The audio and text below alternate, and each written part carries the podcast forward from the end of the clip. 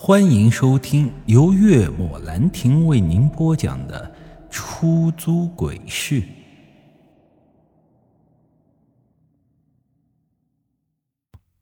直到大娘提着水出来，这种僵硬的气氛才算是被打破。将几个早几年那种带盖子的瓷杯放到了桌上，老大爷热情的给我们倒着茶水。大爷。家里就您和大娘吗？我看了一下，家里好像没有其他人，就好奇的问了一句。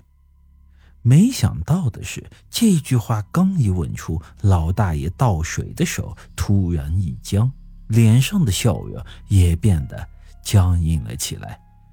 至于大娘，则转身就走进了屋里，说是去做饭。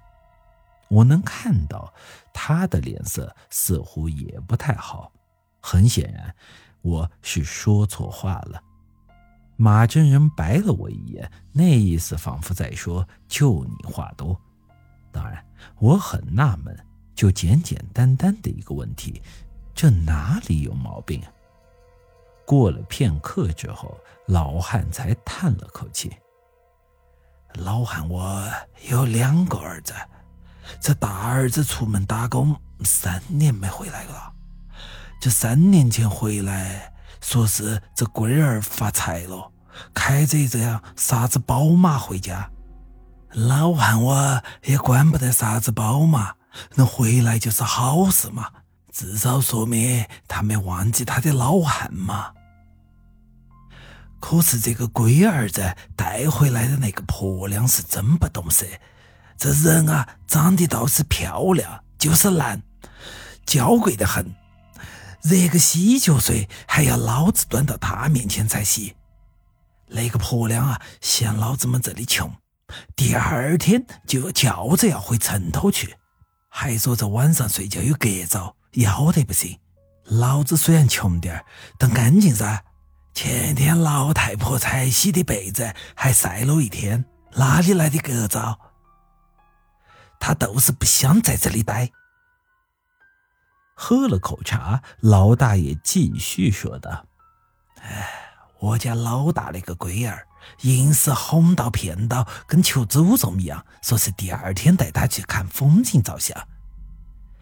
哎，哪个能想到，老大那个龟儿带着他那个婆娘去的玄关站，那个婆娘还说不够刺激。”让老大爬到私人棺材上去照相，我心中一突啊！原来村民说的那个人就是老大爷家的大儿子。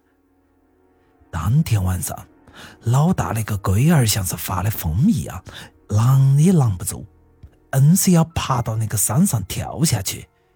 那个婆娘做黑道，当天晚上开着车就跑去了。听老大爷说完。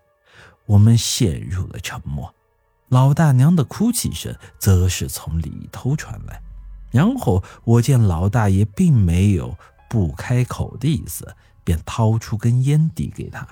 点上烟后，老大爷继续说道：“家里的幺儿是个废物，吃老啃老，天天躲在屋头睡大觉，求事不干，成天想着发大财。”也不晓得是哪个龟儿子说死人棺材里头有宝贝，值好多钱，他就趁着我们睡着的，大半夜跑到这玄关站撬开棺材去找宝贝。这第二天老子叫他吃饭才晓得这龟儿不见了。